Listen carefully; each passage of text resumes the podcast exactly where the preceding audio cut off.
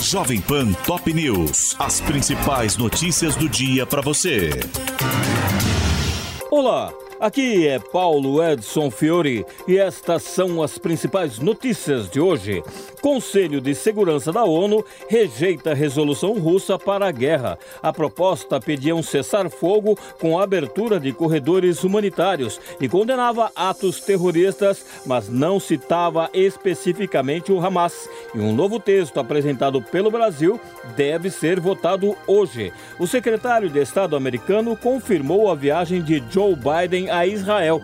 Anthony Blinken deu a informação após oito horas de reunião com Benjamin Netanyahu e, segundo ele, o presidente reafirmará a solidariedade dos Estados Unidos com Tel Aviv, que se prepara para invadir a faixa de Gaza. Nesta segunda-feira, Vladimir Putin ligou para líderes do Oriente em busca de soluções para o conflito palestino-israelense. O russo conversou com Netanyahu e os presidentes da Autoridade Palestina, Mahmoud Abbas Abbas, da Síria Bashar Assad, do Egito Abdel Fattah el-Sisi e do Irã Ebrahim Raisi. Ontem, o Hamas divulgou um vídeo de uma refém como primeira prova de vida de sequestrados. Na gravação, uma israelense de 21 anos, capturada em Gaza e reconhecida pela família, diz estar sendo cuidada pelos sequestradores e pede que a resgatem o mais breve possível.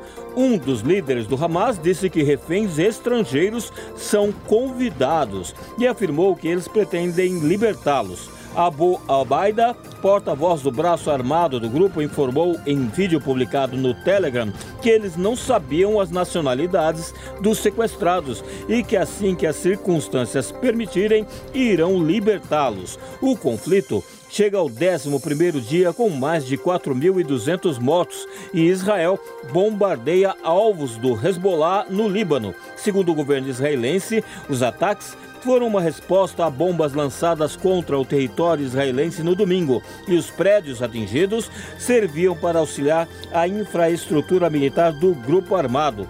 A FAB retomou nesta segunda-feira a operação Voltando em Paz e também enviou ajuda humanitária a Gaza. A sétima aeronave decolou do Galeão, no Rio de Janeiro, levando 35 purificadores de água e dois kits de medicamentos e insumos de saúde e deve retornar na quinta-feira, trazendo mais um grupo de repatriados.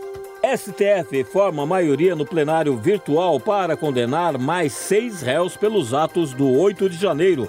Os ministros Gilmar Mendes, Carmen Lúcia Dias Toffoli, Cristiano Zanin e Edson Fachin seguiram a posição do relator Alexandre de Moraes, mas os dois últimos divergiram quanto à dosimetria das penas. TSE retoma hoje julgamento de três ações contra Jair Bolsonaro e Walter Braga Neto. A análise dos processos que pedem a condenação do ex-presidente e do vice na chapa por abuso de poder político e conduta proibida a agentes públicos foi suspensa na semana passada sem o voto inicial do relator, ministro Benedito Gonçalves. Seca deixa cidades da Amazônia em estado de emergência e o Rio Negro atinge o menor nível da história. A medição desta segunda-feira apontou 13 metros e 59 centímetros de profundidade. 4 centímetros abaixo da seca histórica anterior, registrada em 2010. Tarcísio de Freitas diz que enviará hoje à Alesp o projeto de privatização da Sabesp. O governador de São Paulo pretende pedir regime de urgência para o texto e acredita na aprovação da venda da companhia de saneamento ainda em 2023. A Sabesp é uma empresa de economia mista, sendo parte da economia privada, mas tem o governo do estado como principal acionista.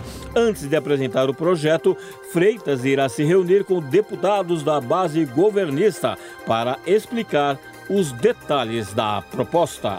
Seleção brasileira joga hoje contra o Uruguai no Estádio Centenário, em Montevidéu.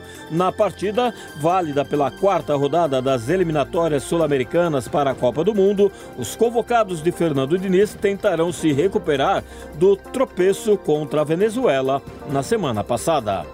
Este é o podcast Jovem Pan Top News. Para mais informações, acesse jovempan.com.br. Jovem Pan Top News. As principais notícias do dia para você.